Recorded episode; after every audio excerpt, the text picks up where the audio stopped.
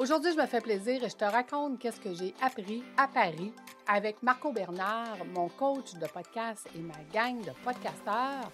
Le podcast est une thérapie. Je travaille beaucoup trop. J'en ai trop. Ce n'est vraiment pas assez. Ce n'est pas productif. Je suis fatigué. J'ai perdu tout mon focus. La croissance va trop vite. Temps, j'en ai pas. Tu es entrepreneur et au début, c'était le rêve, mais aujourd'hui, tu n'as plus de vie tu es à la bonne place. Fais voyager ton entreprise, te fera passer d'entrepreneur à chef d'entreprise. Je suis Lucie Bouchard, fondatrice de l'Académie de l'éclosion et ici, je vais t'accompagner avec des entrevues, des histoires. Je vais te donner des trucs et astuces. Merci de faire partie de mon univers. Je suis toujours au travail. Je suis fatigué. Je ne m'amuse. Je n'ai plus de vie. Je ne suis plus dans ma zone de génie. Et c'est parti. Eh oui, écoute, c'est ce qui m'a le plus surpris en fait de mon voyage de Paris, c'est de réaliser à quel point un podcast est une thérapie. Je m'explique. Premièrement, quand tu fais ton podcast, tu es tout seul avec toi-même. Donc, tu dois te regarder en face et te demander, mais pourquoi je fais ce podcast puisque je n'ai aucune oreille qui m'écoute?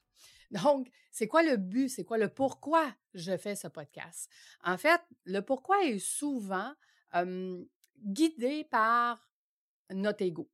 On veut expliquer aux gens qu'est-ce qu'on sait. On veut aider les gens pour qu'ils évoluent. On veut apprendre aux gens comment faire ceci ou faire cela. Donc, est-ce que le podcast est guidé par l'ego? Est-ce que le podcast est fait que pour soi, que pour partager nos connaissances et montrer comment on est bon, on est beau, on est fin? Non, je suis sûre que le podcast, au départ, n'est pas fait dans ce sens-là. Si tu demandes à n'importe quelle personne qui fait de la TV, de la radio ou, un podcast, il va te dire, ben moi, je le fais pour aider. Oui, mais qui es-tu, toi, pour aider?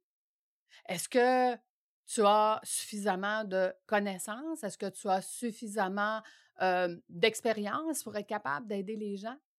La réponse est oui. Et oui, parce que tu auras toujours plus de connaissances et d'expérience que quelqu'un d'autre. Les gens qui vont se reconnaître dans ton message vont aimer ce que tu dis, vont te suivre et vont vouloir continuer d'écouter ce que tu as à partager. Mais ce que j'ai appris le plus dans le podcast concernant le fait que c'est une thérapie, c'est que chaque personne qui était là-bas avec nous dans le groupe des podcasteurs, chaque personne a fait son podcast suivant une étape de sa vie qui l'a marqué.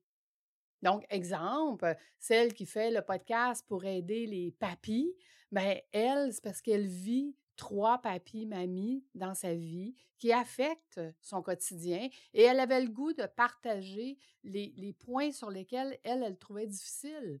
C'est difficile d'apprendre ces choses-là qu'on ne sait pas. C'est difficile de comprendre que un papy qui vieillit, qui n'est plus capable d'attacher ses souliers, il faut que tu lui changes sa sorte de souliers. Un papy ou une mamie qui est plus autonome, il faut que tu apprennes à lui couper les ongles. Il faut que quelqu'un vienne faire ses cheveux parce qu'il est plus capable de faire ses cheveux. Donc, plein de choses que tu apprends et que tu trouves difficiles et que tu veux partager aux autres en disant Hey, tu n'es pas tout seul. Tu n'es pas tout seul à vivre ça. Quelqu'un d'autre qui, par exemple, a un gros complexe d'imposteur, qui raconte dans son podcast, écoute, moi, je suis qui? Je suis qui pour être capable de donner ou de, de présenter tel ou tel sujet? Donc, il raconte son parcours à elle qui est difficile de comprendre et de se défaire de ce syndrome d'imposteur. Et pour moi, ça a été vraiment une découverte. Maintenant que j'ai découvert que le podcast est une thérapie, j'ai mis un miroir devant moi et je me suis dit, Lucie, quelle est ta thérapie à toi dans ton podcast? Ce qui a été le plus difficile pour moi au début, et si tu vas écouter mes premières émissions, tu vas t'en rendre compte, c'était mon chapeau de euh, professionnel qui veut apprendre aux gens les connaissances, les connaissances que j'ai. Et ce n'est pas nécessairement ce que toi, tu veux entendre. Ce n'est pas nécessairement ce que toi, tu étais prêt à vouloir partager avec moi. Donc, j'ai dû apprendre de façon très difficile, je te dirais, à me livrer. à me livrer, à ouvrir cette coquille qui avait toujours été cachée, que dans une ancienne vie, hein, je devais être professionnelle jusqu'au bout des ongles, que la Lucie n'existait pas, euh, et de dire, si j'ouvrais cette coquille et si je permettais aux gens de découvrir, premièrement, avant de le faire découvrir aux gens, qui je suis. Parce qu'à une certaine époque, on me demandait, Lucie, qu'est-ce que tu aimes? Aucune idée. Qu'est-ce que tu aimes faire? Aucune idée. Quelles sont tes passions? Aucune idée. Parce que tout ce que j'avais fait dans ma vie, c'était travailler. On me demandait Ah, est-ce que tu aimes ton travail? Absolument, une chance. Parce que c'était la seule chose que je faisais dans ma vie, travailler. Donc, une chance que j'aimais mon travail. Mais il vient un moment où est-ce que tu te sens vide, que tu sens que tu n'existes plus, que tu sens que tu n'existes que pour les autres, que pour travailler, que pour donner tes connaissances. Et j'ai tombé dans ce piège-là, comme bien des entrepreneurs sont présentement dans ce piège. Dans le piège de dire, mais ben, moi, je travaille parce que j'aime ça. Oui, c'est parfait que tu aimes ton travail, mais qui es-tu? Qu'est-ce que tu aimes vraiment? Quelle est ta passion? Qu'est-ce que tu aimerais faire? Quelle serait ta vie extraordinaire? Tu vois, quand j'ai développé les formations de l'Académie de l'éclosion, dans ces formations-là, la première étape, c'était d'établir, c'est d'établir l'état des lieux et la clarté. La clarté de ce que tu veux. Donc, une des premières choses que j'ai dû faire pour moi-même, c'était d'établir ma propre clarté. Qu'est-ce que je veux? Qu'est-ce que j'aime? Et c'est à, ce moment-là que j'ai découvert qu'il n'y avait absolument rien dans ma vie qui était pour moi. Ni passion, ni ce que j'aimais vraiment, ni ce que je trouvais beau, euh, donc, j'existais pour les autres. J'ai existé pendant plusieurs années pour mes enfants. Et j'existais pour mes clients. J'existais pour mon travail. Je me sentais nourrie par mes clients qui étaient heureux et qui ont des résultats extraordinaires, qui changent leur vie en moins de sept mois. Mais moi, moi, Lucie, qu'est-ce que tu aimes? Qu'est-ce que tu aimes vraiment? Et tu vois, d'avoir fait ce travail, ça m'a amené à dire, moi, ce que j'aime vraiment, c'est voyager. Durant ma vie, j'ai tellement travaillé que je n'ai pas voyagé, j'ai pris des vacances. Je suis allée me reposer parce que j'étais brûlée, épuisée, pour être capable de continuer les quelques mois qui allaient suivre. Mais des vacances, j'ai vécu mon premier voyage de vacances avec mon amoureux. Mon amoureux avait un désir, celui d'aller voir les pyramides en Égypte. Donc, deux ans avant ses 50 ans, je lui annonce que pour ses 50 ans, il va aller voir les pyramides en Égypte. Ce fut le premier voyage que j'ai vécu et nous l'avons fait à l'envers, à l'envers de ce que les agents de voyage nous proposaient. Premièrement, souvent, les agents de voyage vont proposer de dire, ben là, voici, tu vas avoir un guide, tu vas arriver, tu vas commencer à visiter, puis tu vas te reposer avant de revenir travailler. Puis moi, j'ai dit non. Écoute, je suis tellement brûlée, épuisée, j'aimerais ça me reposer avant avant de faire le voyage. Et c'est ce qu'on a fait. On a pris une semaine sur le bord de la mer Rouge à se reposer, à profiter de la mer, à faire de l'apnée, à voir des petits poissons, à vraiment relaxer, se mettre dans un état vacances, voyage. Et quand on a commencé le voyage, c'était extraordinaire parce qu'on était reposé, on était beaucoup moins stressé et on pouvait profiter du moment présent. Ce qu'on oublie de faire quand on est entrepreneur, parce qu'on est tellement débordé, tellement occupé, puis après ça, on rentre à la maison, puis on veut tellement bien faire avec nos enfants, notre conjoint, notre conjointe. Non, ça n'arrête jamais. Nos amis qu'on voit jamais. Puis là, on appelle nos parents, puis qui nous racontent, ben, ah là, ça fait longtemps que tu n'as pas donné de nouvelles. Oui, la vie est tellement, mais tellement occupée qu'au final, profiter du moment présent, ah, c'est un beau mot, mais on n'en est pas capable. On n'en est pas capable parce qu'on est tout le temps sur l'adrénaline et tout le temps en, mouvement.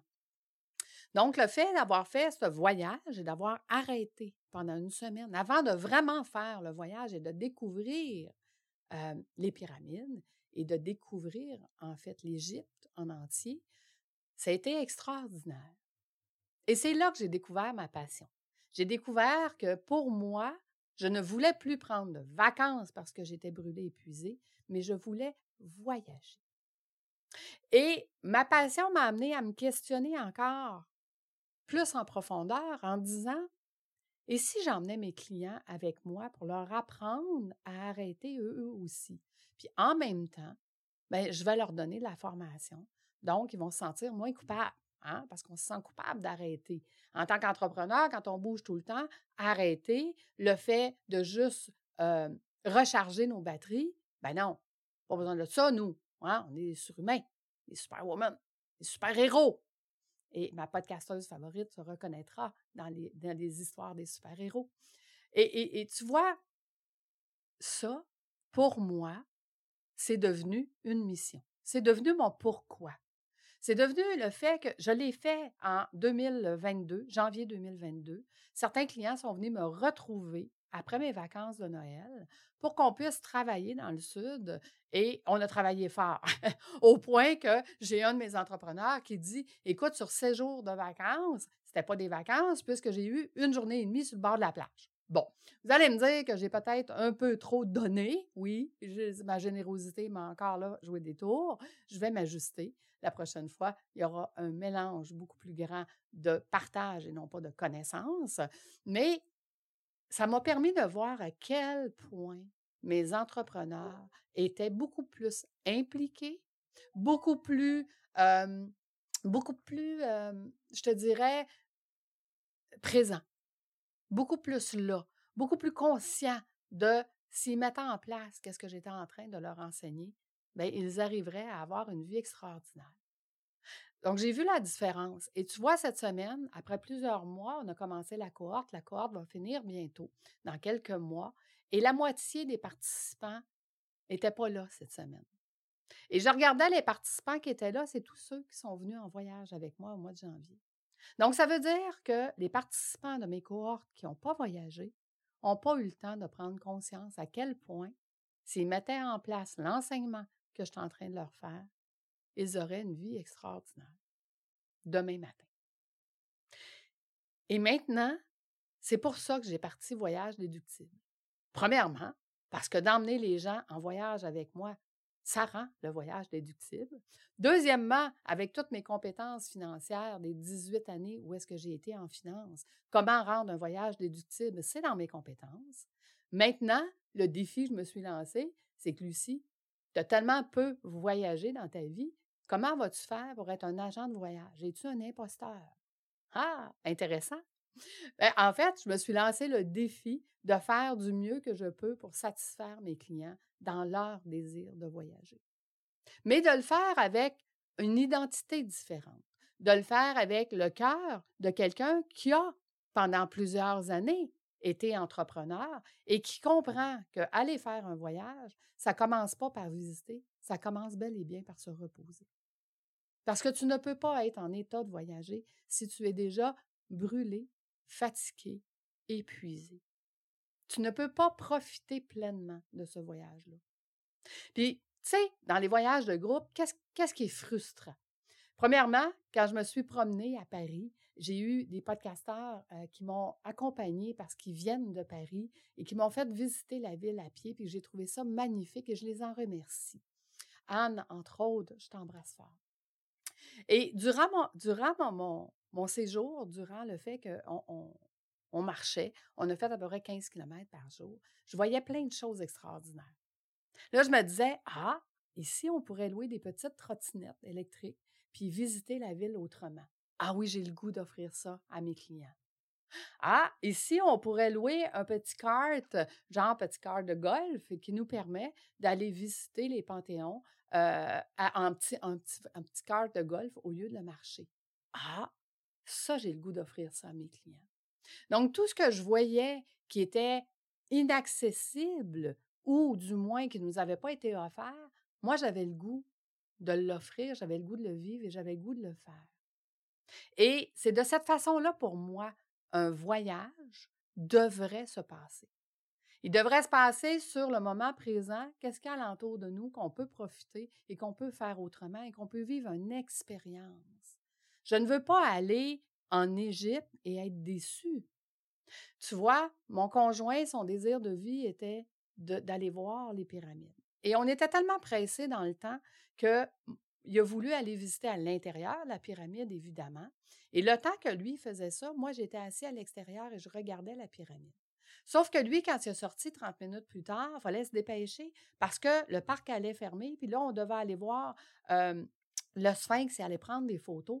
Donc, son regret aujourd'hui, c'est de ne pas avoir eu le temps de s'asseoir devant les pyramides pour profiter du moment présent et de se dire Hey, je suis assis devant les pyramides. On a fait un voyage extraordinaire, mais il, revient avec un, un manque, un quelque chose qu'il voulait vivre, mais qui n'a pas eu le temps de vivre. Pour moi, un voyage, ce n'est pas ça. Pour moi, un voyage, c'est de se demander, se questionner, se positionner sur qu'est-ce qui est important pour toi? De quelle façon tu veux le voir, de quelle façon tu veux le vivre et de s'ajuster, d'écouter, de profiter du moment présent, de profiter des occasions qui se présentent et d'être flexible. Ça, c'est ce que j'ai le goût de faire. C'est ce que j'ai le goût de faire vivre à mes clients. Donc, voyage déductible va être quelque chose de complètement différent parce que je le fais à ma couleur. Je le fais avec mon expérience. Ah oui, si tu me demandes quelle ville est à côté de quelle ville en Europe, aucune idée. Je vais prendre la carte puis je vais aller voir. Si c'est là que tu veux aller, je vais apprendre tout ce qu'il faut sur cet endroit-là et je vais t'emmener vivre une expérience. Donc, pour moi, tu vois, le podcast, c'est une thérapie. Ma thérapie à moi, c'est d'être capable de raconter comment je vis les choses, comment je veux les vivre et comment je veux les vivre avec toi. Maintenant, je vais te demander une chose aujourd'hui, quelque chose que je ne t'ai jamais demandé encore. Est-ce que tu voudrais partager cet épisode à quelqu'un qui fait un podcast ou à quelqu'un qui veut faire un podcast? J'aimerais beaucoup avoir les commentaires des gens concernant le fait qu'un podcast, c'est une thérapie. Et pour eux, quelle est la thérapie qu'ils ont en arrière de leur podcast ou en arrière du podcast qu'ils veulent faire? Je t'invite à aller mettre des commentaires sur ma chaîne YouTube Fais voyager ton entreprise, qui est ma nouvelle chaîne de podcast, où est-ce que tu pourras mettre des commentaires et que tu pourras partager cette émission. Je te remercie d'avance de me faire ce cadeau de partager cet épisode et je te remercie, toi, d'avance de me donner des commentaires. Pour toi, le podcast, quelle est ta thérapie? Je te donne rendez-vous la semaine prochaine et j'attends tes commentaires. À bientôt tout le monde. Bye bye.